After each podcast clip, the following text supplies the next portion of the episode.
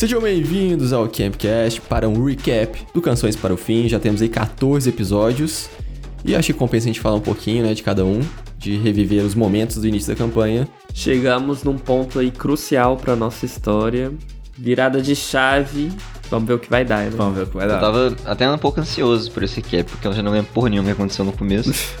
Podia ter um lugar, né, pra eu poder ouvir os, os primeiros episódios, É. pra lembrar das coisas. Podia. Podia, cara. Disponível por streaming, por exemplo, né? Isso seria bem útil, né? Isso é uma boa puxada aí pra o quê? Você que não tá sabendo agora que chegamos nesse ponto, estamos com o quê? Com a nossa playlist aí com todos os episódios. Pra você que não sabe ler os números, temos aí a playlist, ó, só da play. Exatamente. É, falando em números, nesse dia que a gente tá gravando esse recap, o Campcast está na posição número 23, top podcasts de leisure, né? Não sei como é que tá em português, se é diversão, lazer, Lazer, lazer. E 23 é o meu número favorito. Essa é uma informação muito Então, foi importante. Por isso que a gente tá aí, pô. A gente não subiu mais. Né? E pra você que quer acessar a playlist toda completa aí, com todos os episódios, são 15 horas e 4 minutos de episódios. E tá lá no link disponível no nosso Instagram, você pode acessar lá. Começamos a campanha de D&D, Canções para o Fim, Cidade e Paraíso. Esse episódio ele foi gravado há muito tempo, né, gente? Eu posso estar enganado aqui, mas eu acho que ele foi gravado em dezembro de 2021. Eu lembro assim como ficou uma sensação bem gostosa assim no coração quando a gente quando a gente gravou essa essa sessão e e na verdade ela tem sido bem mais é, recompensadora do que as minhas expectativas que estavam altas, viu? Tô, tô muito feliz com o nosso trabalho aí, com com o trabalho do mestre, enfim, tô, tô bem feliz. A, a campanha meio que começa de um jeito, e eu acho que essa é meio que a proposta, né? Fazer uma, um D&D que tem os elementos tradicionais, então aventureiros chegando numa cidade, eles veem fogo no ar, só pra deixar bem claro, mais uma vez, eu falei dragão, assim que isso aconteceu, foi cortado, né, na É verdade. edição. Não, não, só, só lembro. deixar, só É. pra deixar bem claro, é, isso não aconteceu. Aconteceu sim. É, e aí a gente vai pra uma taverna, então assim, a princípio, né, arroz com feijão, mas é muito bem feito, né? É, as personagens que estão na taverna são muito divertidas, embora talvez levemente inspiradas em outros lugares, mas todos são, né? No final das contas. O ambiente que a gente tá ali é em Costa Dourada, né? Isso. A gente tá em busca, claramente, né, de uma aventura, seja o que for, a gente tá em busca de dinheiro, principalmente. É, especialmente o Leandro. Mas ele já começa com muita ação, porque a gente começa a ver a cidade sendo destruída, né? Vocês escutam gritos e pouco depois o soar das trombetas e dos berrantes, anunciando que a cidade está sob ataque.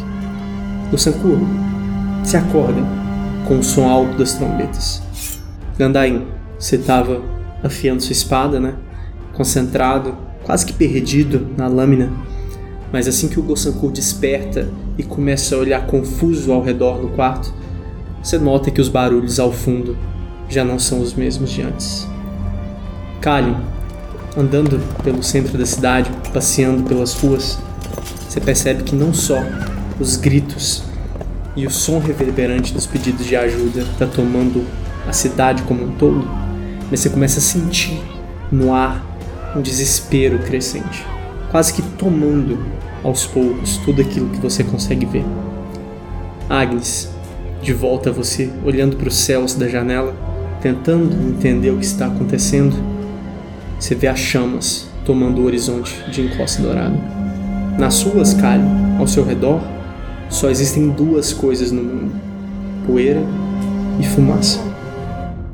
A gente não vai ler as sinopses aqui, claro, mas pra você que tem a curiosidade de conhecer um pouquinho mais da- das histórias, as sinopses contam muito mais do que aparentam. Inclusive, nesse último episódio, o episódio 14, que foi lançado antes do recap, claro, surgiu o nome de Lady Amalteia. E eu vou deixar o Franklin explicar, porque foi ele que falou, mas depois a gente volta na explicação das sinopses, do tanto que essas sinopses são importantes para os episódios, né? O Ezik nos alertou, né, que ele estava colocando informações importantes para a campanha na forma de, de textos nas sinopses, assim, do, do- dos episódios, né? E essa primeira, inclusive, é um, um escrito aí do, do, do sacerdote, do sacerdote Raif, né, que morre lá graças a um dado Eu acho que o Leandro, que joga mal dado, não é? Ah, Esse é um bom palpite, cara. Que é, é, é bem legal, acho que é uma.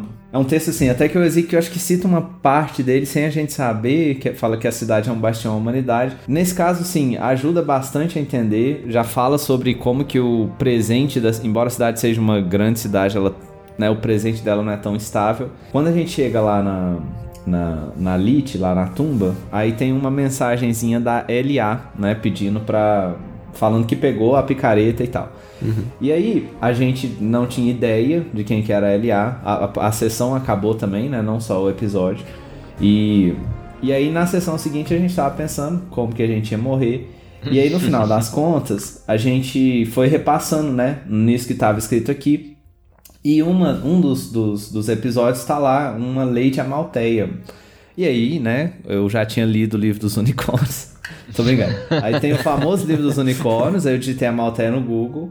Aí ela era um O unicórnio. nome da Malteia é uma referência a, a um livro e um, e um desenho que chama O Último Unicórnio, né? E aí, é, a gente tá falando isso porque na, na nossa edição lá, é, parece que a gente pulou um pouquinho rápido, né? Pra, pra essa conclusão de que o LA era a lei de Amalteia e que a gente tinha encontrado, né? Um.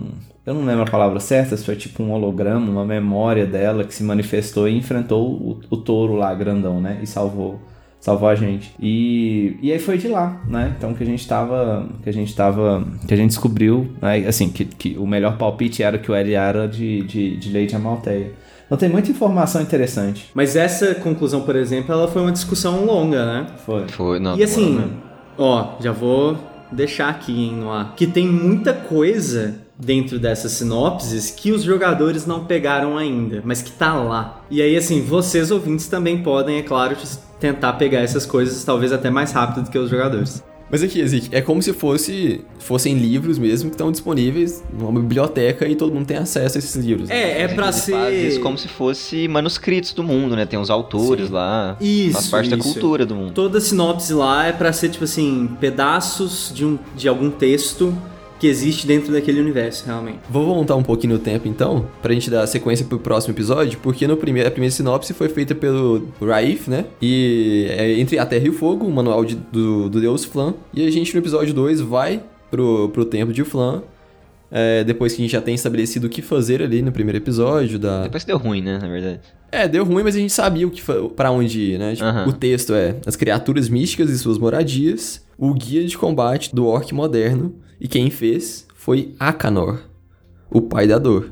E esse cara nunca apareceu aí, né? A capa do segundo episódio é muito boa. Dá muito certinho. com- Todas, né? com Não, com certeza. Mas é que a... ela dá muito certinho com o momento, Frega. Um Uhum. episódio mais cadenciado e tal, mas para discutir as coisas, para perguntar, para descobrir coisas novas e descobrir pra onde a gente ia, né? É, assim como o primeiro episódio ele teve um começo assim meio né, bem tradicionalzão, a forma como vocês entraram entre aspas dentro da campanha foi tipo, literalmente vocês como refugiados e sendo contratados, né, por uma outra aventureira, tipo, Uhum. ah, literalmente, ah, vou pagar vocês pra vocês fazerem isso comigo e tal. E a partir daí a coisa foi desenvolvendo, né? Ela contratou a gente em Costa Dourada pra gente, tipo, ir atrás do tesouro lá do Paco Tabaco, no pântano da, da Moléstia. Queria recuperar um negócio da mãe dela e tal. E a gente ia fazer isso só pelo dinheiro, né? Depois, com os dragões aparecendo, a gente descobre que a gente tinha que fazer isso não só pelo dinheiro, mas porque lá tinha um artefato que podia salvar o, a, a Baía das Águias, né? Mas ah, no tempo a gente conhece muita gente, né? Conhece o Oglethorpe. O que também é uma personagem que vem de outros universos fantásticos. Inclusive que é de onde vem, aparentemente, a inspiração do livro desse aí, né? Do Animais Fantásticos e Onde Habitam, que é o que tá na descrição do episódio 2. E é mesmo. Pois é. O segundo episódio termina com Yakva, um que vai perpetuar aí por mais tempo o nome dele durante a campanha. É, o Yakva, eu acho que a importância dele dentro da campanha ficou assim em talvez terceiro plano em determinado momento, mas mas o Yakva eu acho que é, o- que talvez o primeiro momento assim que a campanha entre aspas assim para um pouco para ter desenvolvimento do mundo. Cerca de quatro horas de caminhada e aí a partir desse momento a Gala e os dois bêbados, os dois patetas, né? Eles acendem luzes para iluminar o caminho também, tá?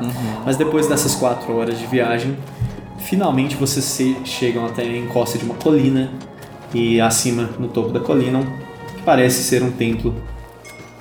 Não existe a necessidade de vocês baterem na porta ou pedirem entrada, porque no momento que vocês se aproximam do templo, tem um sacerdote.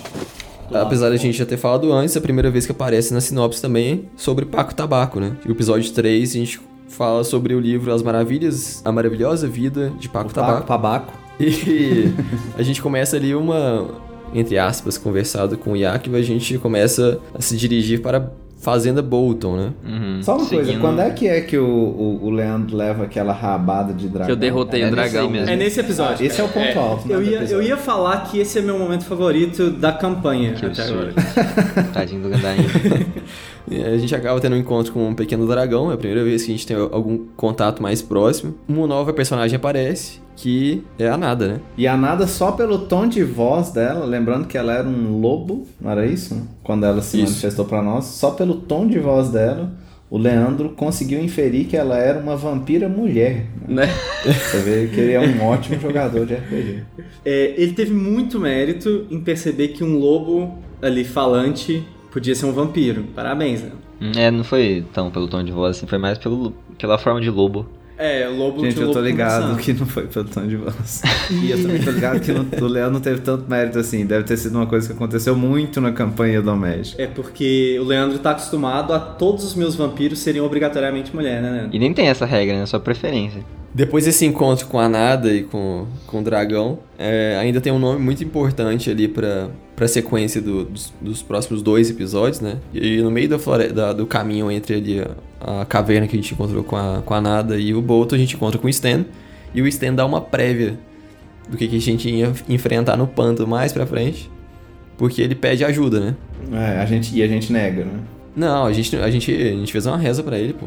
Esse foi, essa foi a única sessão do Campcast, tirando a, a primeira sessão de todas, que foi gravada 100%, pres, é, 100% não. É, calma lá. né? Foi gravada presencialmente sem o José. E sobre isso foi muito divertido a gente ver né, o, o rostinho do Ezik quando os dragões nos atacam pela segunda vez no mesma, na mesma gravação. A gente chega na fazenda Bolton, a gente tem uma conversa breve com o Bolton, e no final do episódio, eles já começam a atacar, né? No mesmo episódio, No mesmo. depois de poucos minutos. E assim, a gente escapou por mérito nosso. Foi. Total, total. E dos dados, né? Que o dragão comeu um cavalo desmontado, sem gente nele, não foi isso? No final do episódio? Tanto que eu rezei pra aquele dado ali não sair em mim. Vou entrar na casa com os cavalos. Com o cavalo? É. No fogo? Tá, eu vou entrar também, mas não com Vou gritar então. A hora que eu estiver entrando no cavalo, você grita. Tô pegando as coisas. Não dá tempo, vem! Ele, ele entende. Pega assim a última coisa que ele tava pegando, sobe em cima do cavalo. São seis cavalos correndo. Um cavalo tem o Bolton, um cavalo não tem ninguém, os outros quatro cavalos tem vocês. O dragão desce. Vocês percebem que ele tá indo com as patas, com as garras pra pegar uma vítima. Pra fazer uma vítima. Bem simples. Um é o Túlio, o cavalo do Gossankur. Dois é o cavalo do Calho. Três é o cavalo do Gandaim. Quatro é o cavalo da Agnes com a Gala. Cinco é o cavalo do Bolton. Seis o cavalo tá sozinho. O cavalo não tá levando ninguém.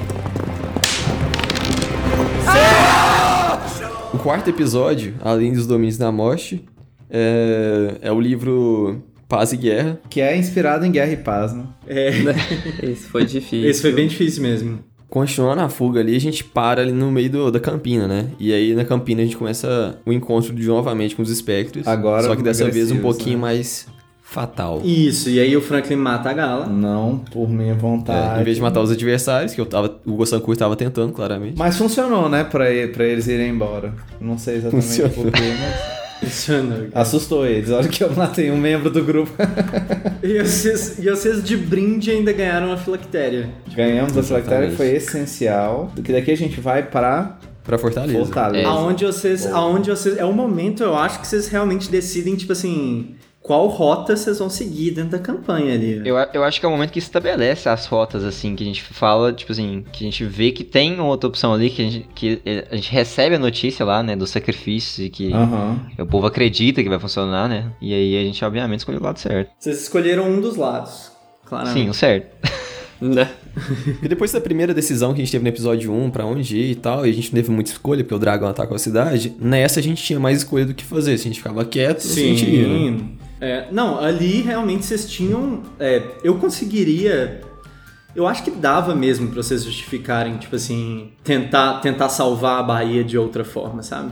E aí sim, vocês conversam, trocam uma ideia com a Nada e vocês tomam a decisão de confiar na Nada. Sim. Né?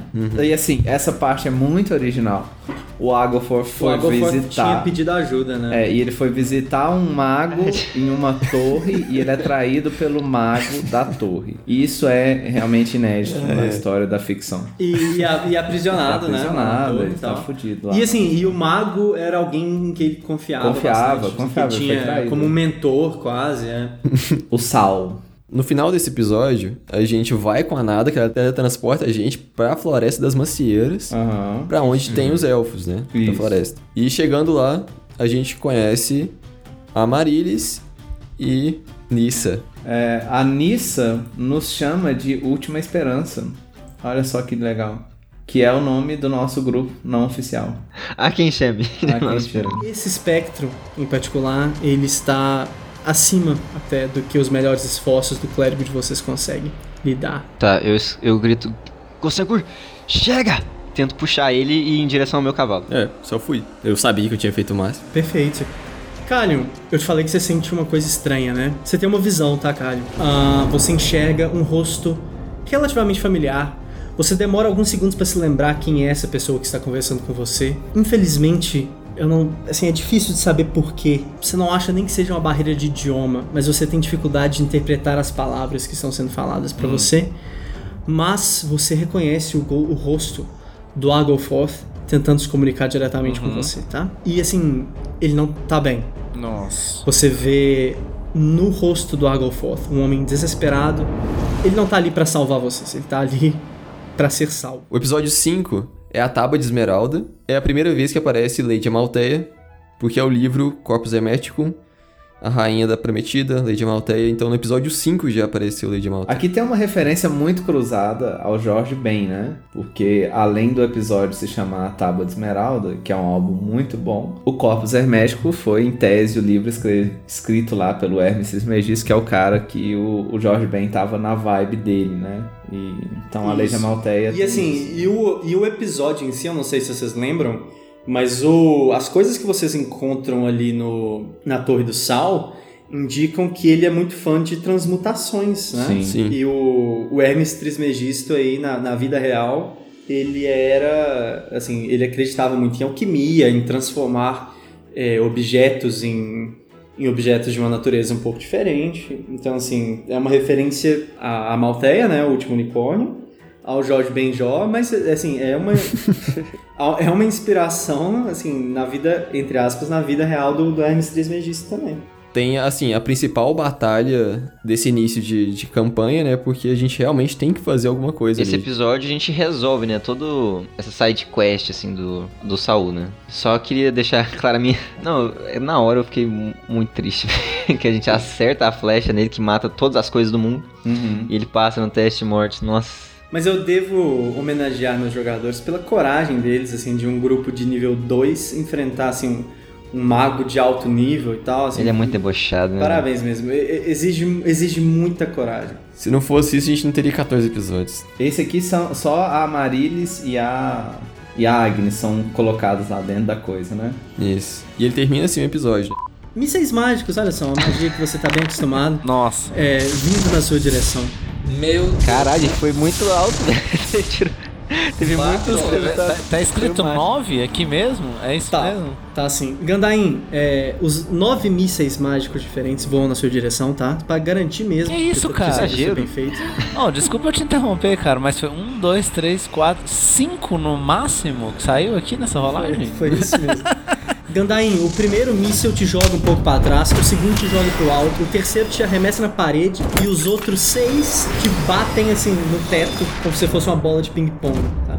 E você cai no chão. Eu não preciso falar, você tá desacordado. No episódio 6, Canção da Desolação, a gente continua a caminhada por dentro da torre, né? Mas pra tentar encontrar o Agalforth. A gente não tem noção nenhuma do que fazer quando a gente começa esse episódio, mas a gente tem alguns indícios ali do, de onde ir, porque a gente vê algumas portas e tal, e a gente simplesmente vai entrando pra dentro da torre. Pra quem gosta de RPG mesmo, esse episódio é muito interessante, né? Porque é uma exploração de uma dungeon, né? Então, assim, toda essa coisa de ação e de entrar numa sala sem saber o que fazer, fugir de uma criatura que tá correndo atrás de você, é, ter que tomar Sim. decisões é, nesse sentido, né? A gente toma muitas decisões ruins até conseguir tomar uma decisão boa. Cara, mas o, o Ezequiel teve muito sucesso em deixar a gente meio assim, com medo de fazer qualquer coisa, né? Porque a gente tava sendo perseguido e, tipo, a gente já tinha perdido duas personagens, assim. É. É, só pra não deixar dúvidas, esse livro que, que, o- que a gente encontra lá no- na biblioteca, justamente o livro, né, ou aparentemente é o livro que tem na sinopse, um trecho retirado de um diário pessoal, sem nome ou identificação, né, assim, pelo menos tá muito equiparado com o livro que a gente encontra na biblioteca lá do, da Torre do Sal. Mas a gente entra por meio que um duto ali, né, e chega numa sala, é o que representa a capa do episódio, a gente chega num, num jardim de inverno ali, meio louco. e Encontra um. É um ogro de esmeralda, né? O Gonsakur não deixa o, o Gandain Muito morrer. heróico. E aí, o final desse episódio, Canção da Titulação, é a dúvida se o Gandain morreu ou não. Isso. Uhum. Pode rolar? Pode, pode. Vamos lá, vamos lá. Mais um resultado bom. Boa! Boa mesmo. Perfeito, você atira a segunda flecha então. A flecha atinge o globo de vidro e dessa vez o globo de vidro estoura. Pá! Você vê os cacos de vidro voando pra tudo quanto é lado, tá? Cacos bem grandes de vidro até, aliás. Alguns te fazem alguns cortes superficiais, mas nada demais. Você fica quase que cego com o brilho da luz solar sendo desprendida pela ausência do vidro que estava a contendo ali, né? E o brilho é tão forte, mas tão forte, que eu vou precisar que os nossos amigos Kalium e Gosankur façam testes de sabedoria. No episódio 7, O Sobrevivente Solitário, com o texto Divindades e Semideuses, por Lord Wa- Ward, O educador. né? O educador. E esse episódio é, é bem importante para nossa continuação na torre e para conseguir sair dela, claramente, né? Porque na nossa pequena exploração ali na, na sala, né, que a gente chega depois do, do jardim ali de inverno, amaldiçoado, do Aham. mal, a gente chega numa sala onde tem o demônio da lua. demônio da lua, mas na verdade é o santo da lua. Porque a gente descobre que é uma, um prisioneiro do sol e por uma ideia do destino, Ao mesmo É tempo. importante ressaltar que não foi bem assim uma ideia, né? foi uma ideia pensada um ao mesmo de tempo. desespero. Foi uma ideia desesperada. A gente desceu a escada, aí veio um. Assim, a gente tava fugindo do ogro, aí desceu a escada. Tava, tava surgindo outra criatura. E surgiu outro criatura, a gente entrou em outro lugar, aí tinha esse, esse santo lá preso, tadinho.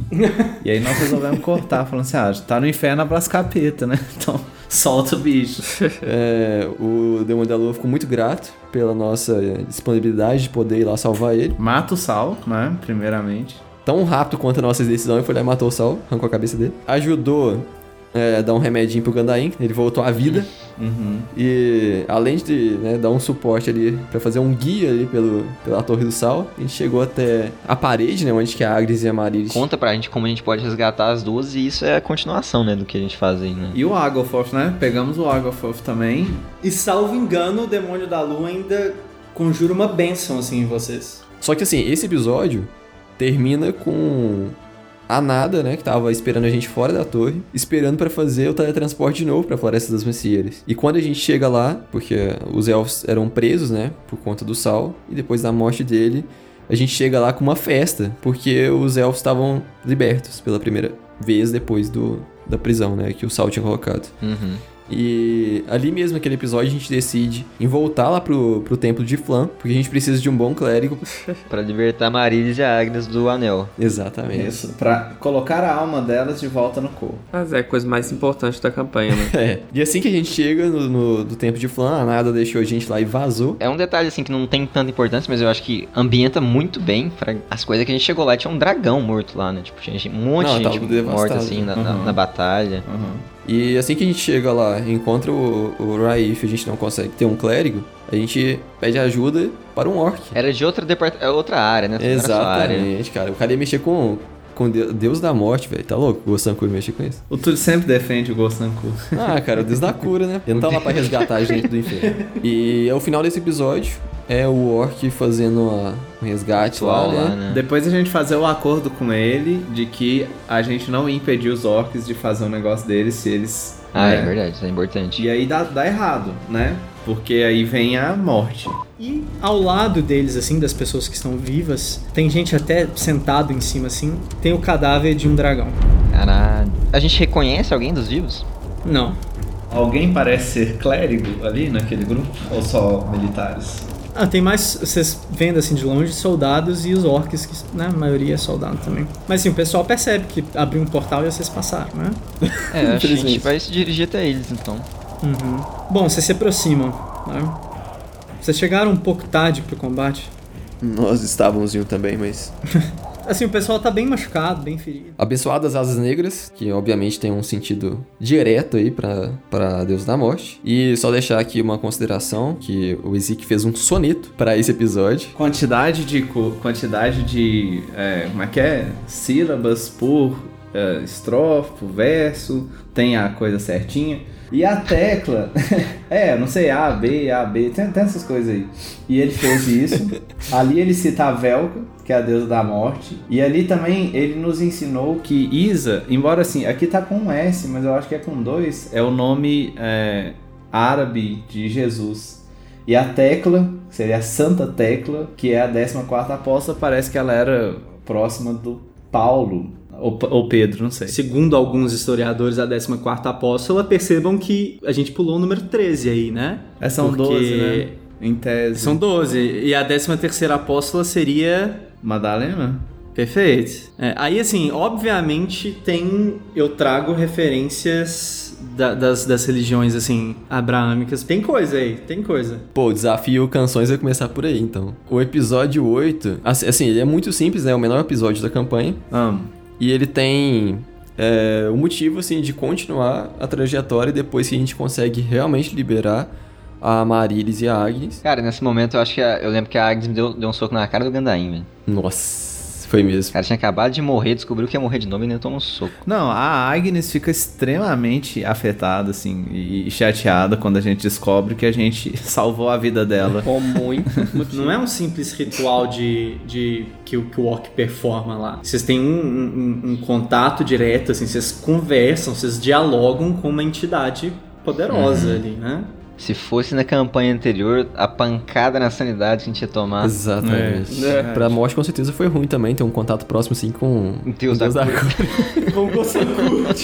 Mas assim, né? Obviamente que a gente ficou bem impactado naquele momento ali, na expectativa que a gente não encontrasse com ela de novo, né? O Aham. Gosanku já, já encontrou lá. Já encontrou, pegou de volta o que ele queria. Ele não tinha encontrado ainda e a gente seguiu o caminho mirando ali o pântano mesmo, né? E a gente, no meio do caminho, né, tem a sorte de encontrar uns cavalos até encontrar a Líbia, né? Perto de uma árvore, nem todo mundo tava enxergando ela no momento, mas ela convence a gente a entrar dentro de uma árvore e o episódio 8 termina com esse Cara, convite. seria facilmente sequestrado, né, velho?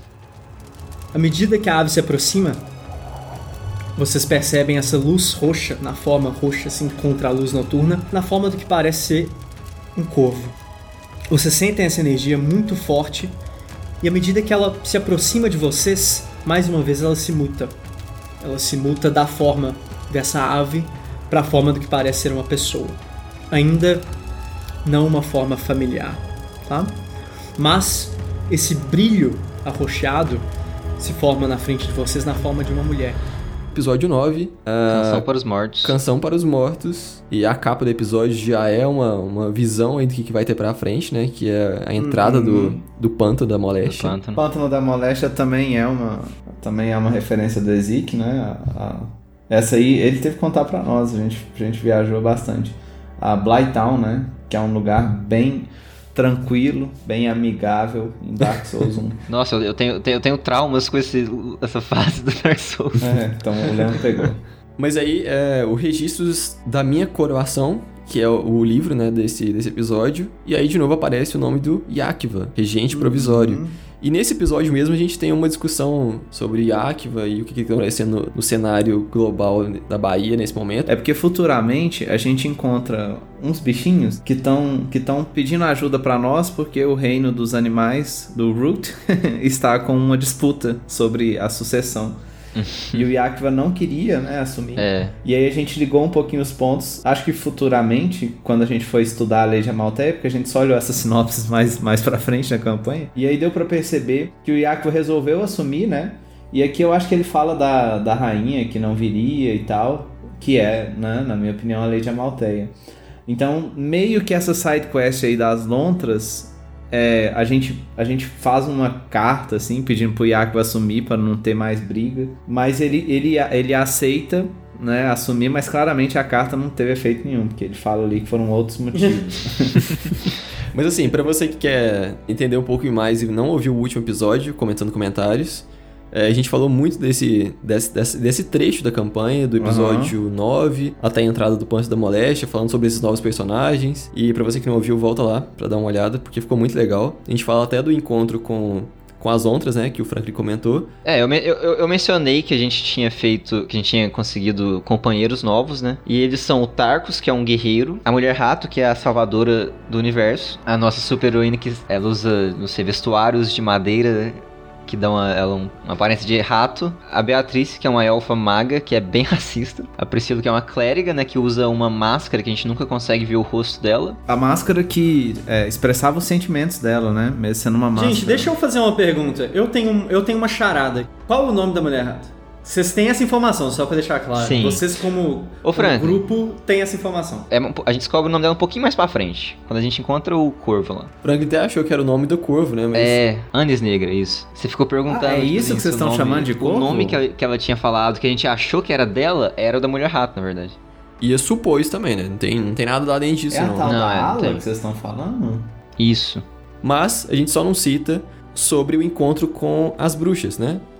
E acho que a gente pode trazer isso agora aqui, porque a gente recorda um pouquinho do momento que a gente tá vivendo naquela hora ali, com a situação dos orcs, né? Não, ela nos conta, ela nos conta, na verdade, né? Que é um. um- que o pântano da moléstia é, é- tinha um templo dedicado à deusa da morte ali, né? É, de novo a gente vê o nome da Velka, né? É a Velka também, que é do Dark Souls, né? É, e a gente continua a trajetória pro pântano, né? Depois desse encontro suave. Aham, é suave. A gente realmente vê o pântano pela primeira vez e começa a adentrar ao pântano. E já nesse episódio a gente tem uma sensação é, bem clara do que, que vai Quando acontecer. dá as boas-vindas pra gente.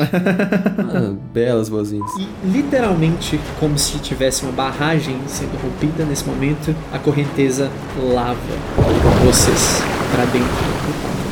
As tochas se apagam, tá? a escuridão realmente cerca vocês, independente do horário. Não, vocês não conseguem ver o céu nesse momento e vocês não têm noção de onde estão um ao outro nesse momento.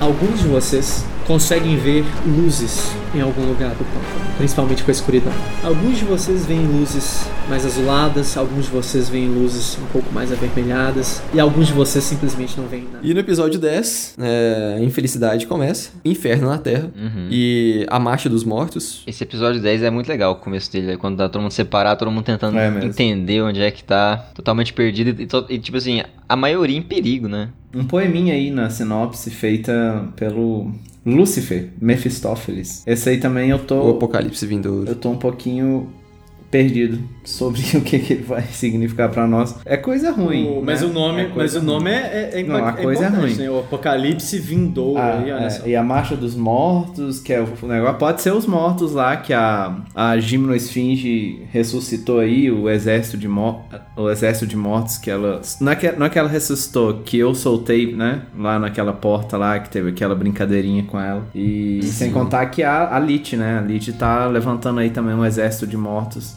Só que isso aí vai ser um pouquinho mais pra frente, né? Falando de forma bem resumida, Kalion chega, chega a encontrar com a Esfinge, né? Com a É, primeiro é, tem a e Esfinge, aí né? ela, Aí solta lá os mortos. ela pede pra ele abrir uma porta lá, e ele abre e sai esse exército de, de cavaleiros mortos-vivos aí. O Gosanku teve um encontro com a serpente, junto com a mulher rato. A Agnes encontrou com a sereia. Aham. Não, e assim, eu quero. Desculpa, gente, é porque eu tenho que falar, porque isso aí realmente me marcou bastante. Ah. O grupo perde, tipo assim, uma das coisas mais importantes que o grupo tinha. É aonde acontece, né, Túlio? Tipo assim, a grande tragédia da campanha até o momento. Que Eu- é eu que acho. O, o rabo da mulher rato quebra. Nossa. Cara, eu vou editar tanto esse negócio. Cara, o cara falando, eu estou falando sério pra mandar essa.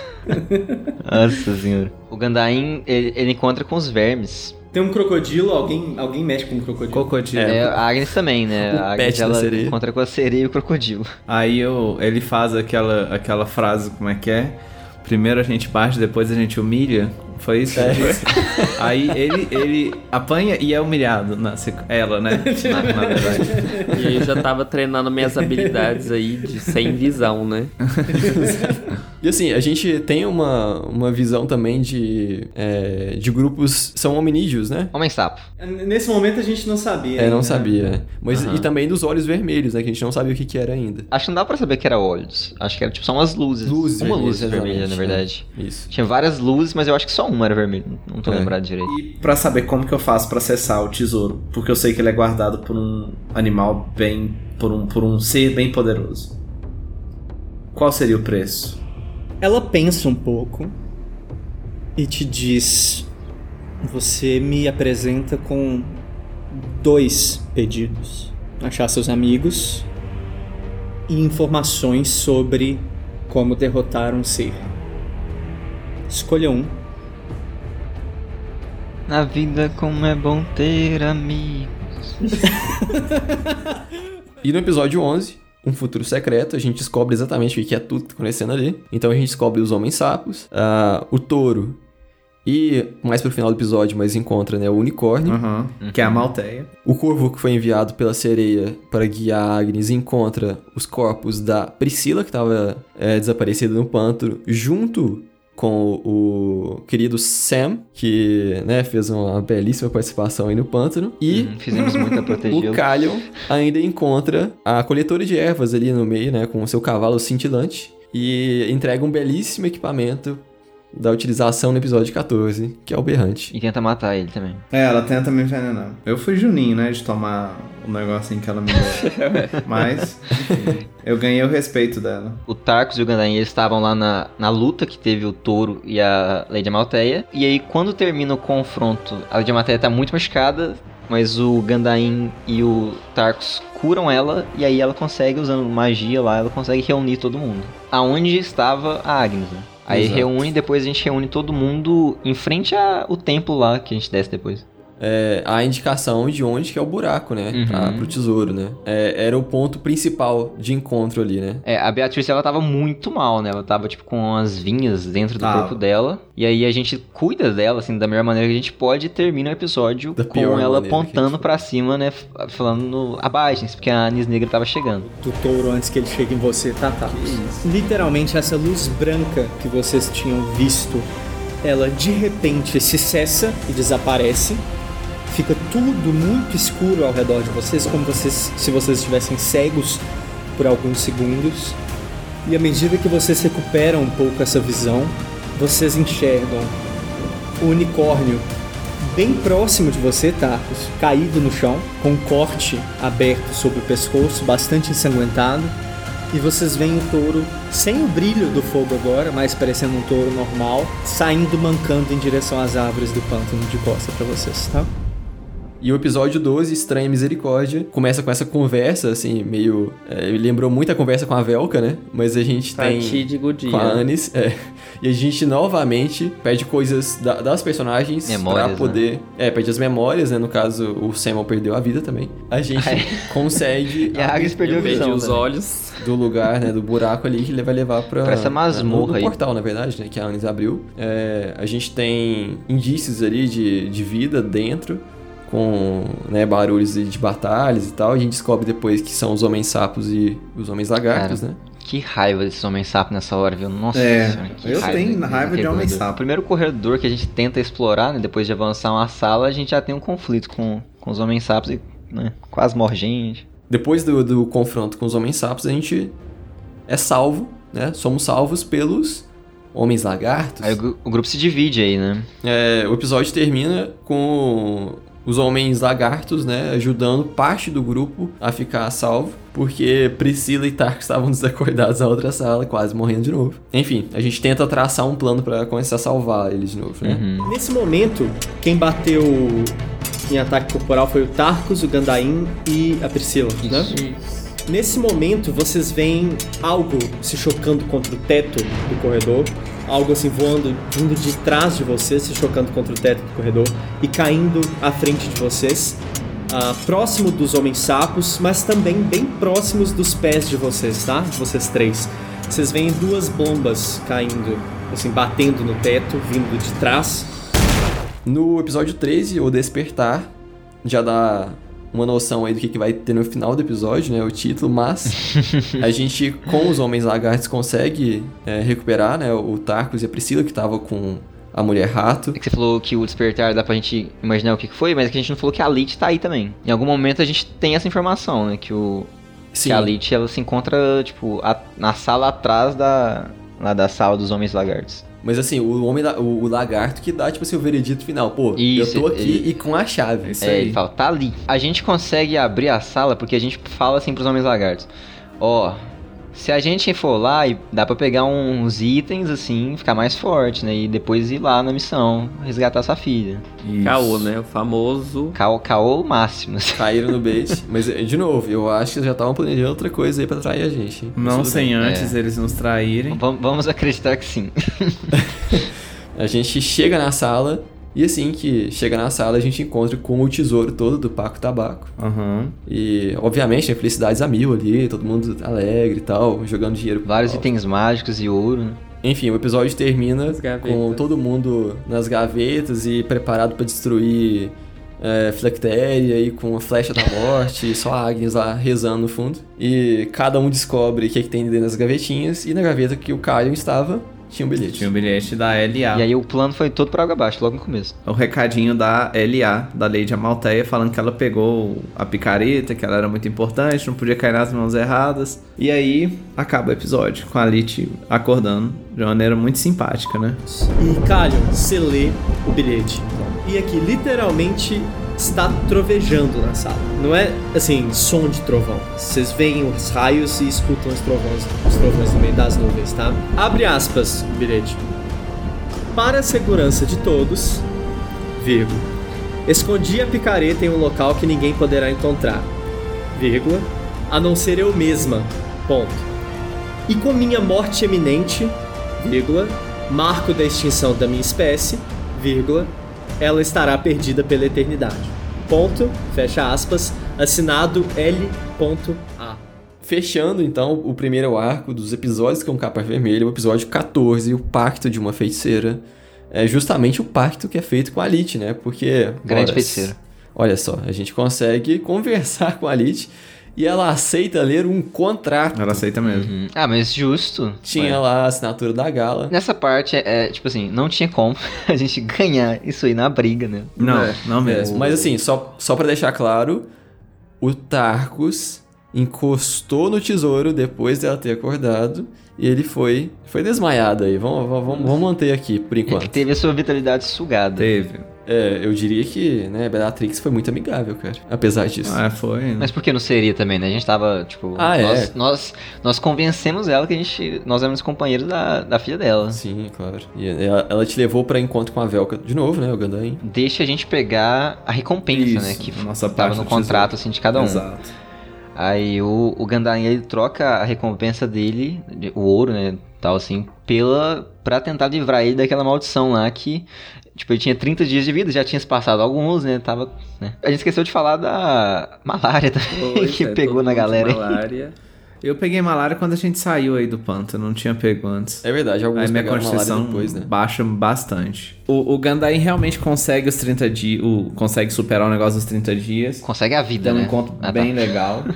E é, a gente pega todas as armas mágicas que a É, gente e, podia, e, o, né? e o pacto do. É assim, é porque vocês- não mencionaram muita coisa, porque esse nome. pac- o, é, o Pacto de uma Feiticeira, né? Ele é um pacto, assim, entre o Gandain, mas que ele envolve não uma, não duas, mas três feiticeiras diferentes. né? Exatamente. Assim, ele é um acordo que é feito com a participação da Bellatrix, da Velka e da Nada. Cara, você vê que pode ver que, o- que o Gandain é muito popular, né? Né? A penalidade é que algumas rolagens que eu ia que decidir que eu vou ter a penalidade, eu tenho menos um. Saímos de lá, aí teve a traição. Nessa traição, a, a Lit ajuda a gente, pra gente sair em segurança. A Priscila, é, Isso. ela, ela sofre bastante, Perde a né? máscara, Porque ela perde perde, o- a máscara pele do e o rosto. rosto, né? E aí todo mundo sai bem, não bem, tirando a Na Priscila, né? possível, né? E a Lit, é, e a Lit é, conjura lá o exército de mortos, né? Então ela não vai fazer coisas boas, não. Ela disse claramente que a ideia dela é tomar a Bahia, né? Tipo assim, depois que os dragões fizerem o trabalho dele, ela quer tomar a Bahia pra ela. E aí toca o berrante, chega lá. É, o- é o bicho levantando a água lá, um som estrondoso e é isso. Pode ser o cro- crocodilo de novo. Você toca o berrante. E o berrante ressoa no pântano.